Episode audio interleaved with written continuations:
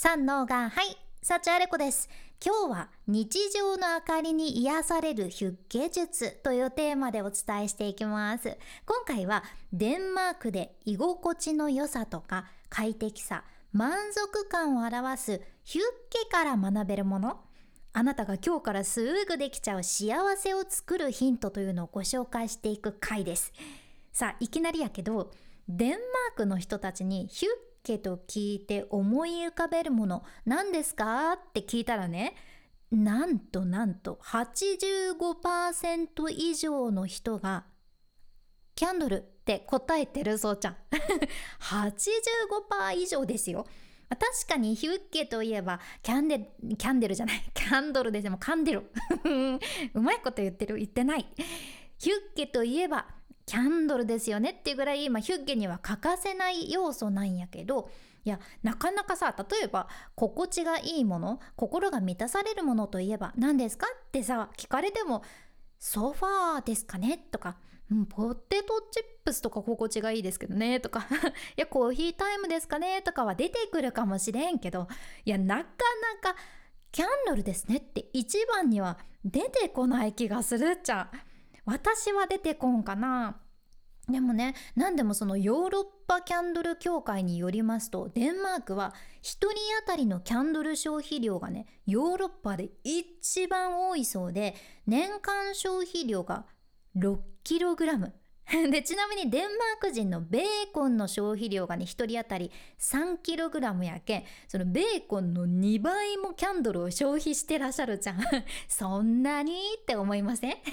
で一応ねヨーロッパでキャンドルの消費量が次に多いのはオーストリアで消費量がね 3.16kg だからオーストリアの2倍近い量を消費していてもう圧的に圧倒的にキャンドル使ってる国がデンマークなんですよ。すごいですよね。じゃあデンマークの人たちがどれぐらいの頻度キャンドルを使ってらっしゃるのかというと28%でも一番多いのが毎日。毎日エブリデイ。すごいですよね。すごい使ってる。でキャンドルをね一度に何本使うのかっていうので一番多い回答が31%で6本以上なんですよ。一度に6本以上のろうそくってもうさなんか山奥で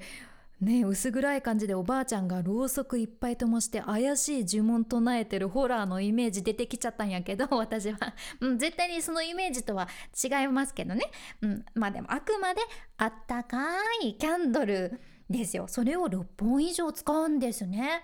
うん、でこのキャンドルもそうちゃけど実はデンマークの人って照明そのライトもこだわってじっくり選ぶ傾向があるそうでその照明の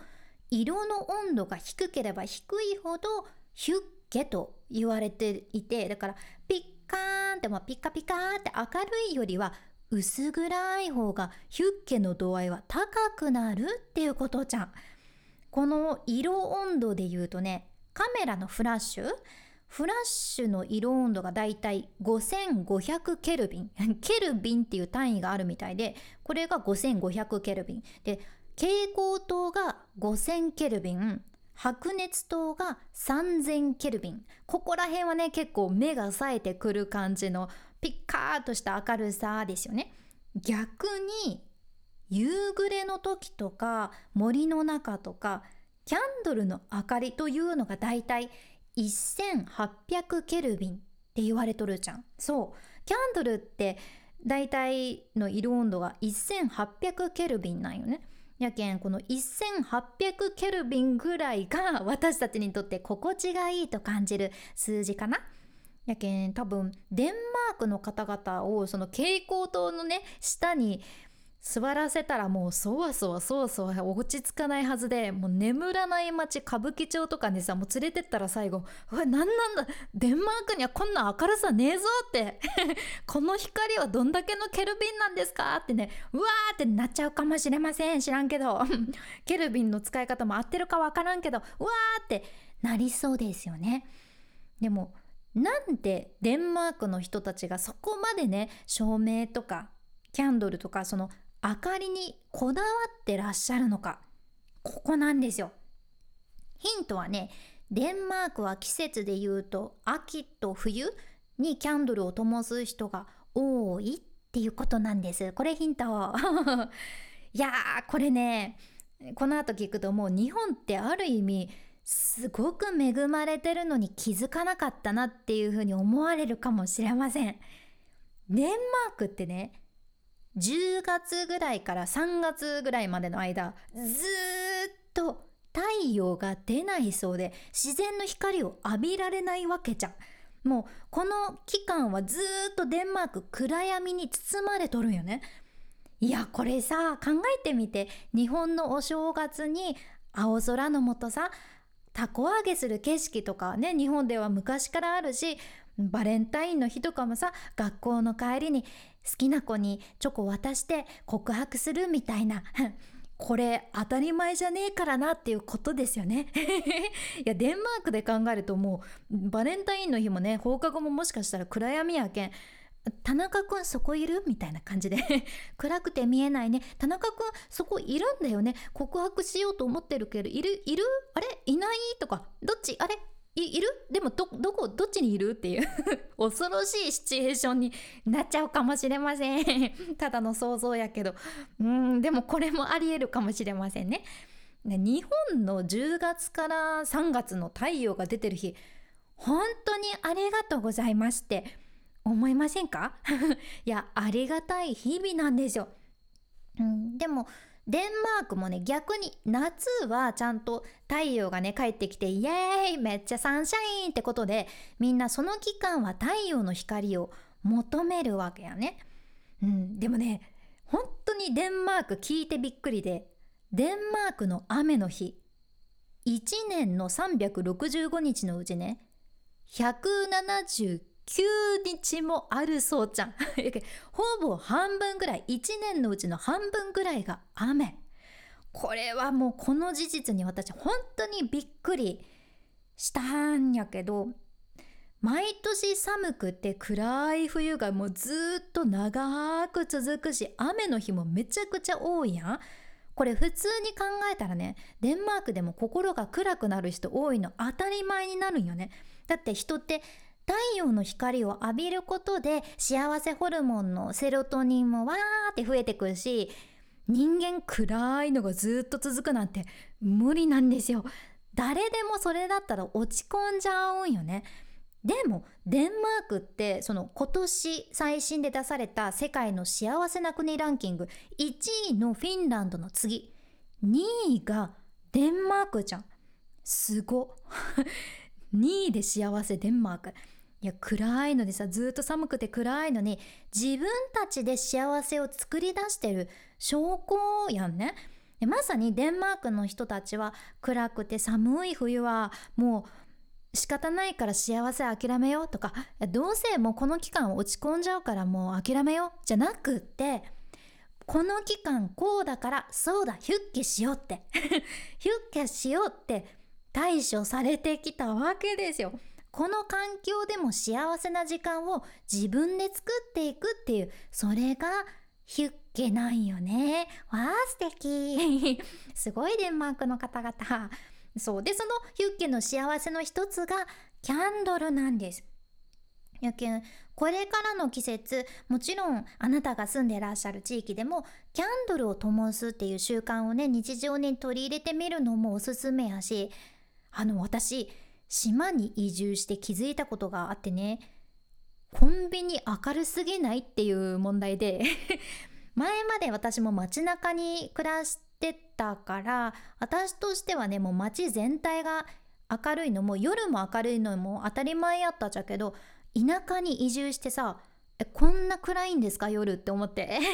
街灯もそんなないしお店もね夜そこまで営業されてないし近くにマンションが建ってるわけでもないし本当に真っ暗なんですよ。だからその代わりに夜は星の明るさとか月の明るさとかがねあこんなに明るいんだなって気づけた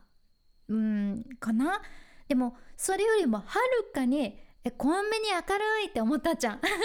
うちの島にはローソンとかファミマがあるっちゃけどなんかもうね島の暗さになれると異様な明るさに感じるっちゃねコンビニの電気が。だから街中で暮らしてた時はちょっとね身近な明るさに麻痺してたところがあったのかなって思って。で最近すごくお気に入りのめちゃくちゃいいなって思った明かりがあってね。それがもうすんごいデザイナーが作った何百万円するライトなんですけどねとか言ったら ちょっと私一番ヒュッケから遠い人になっちゃうんですけど そんなのじゃなくって無料の明るさです、うん、でももしかしたらあなたも見逃してしまってるかもしれない明かり？それがね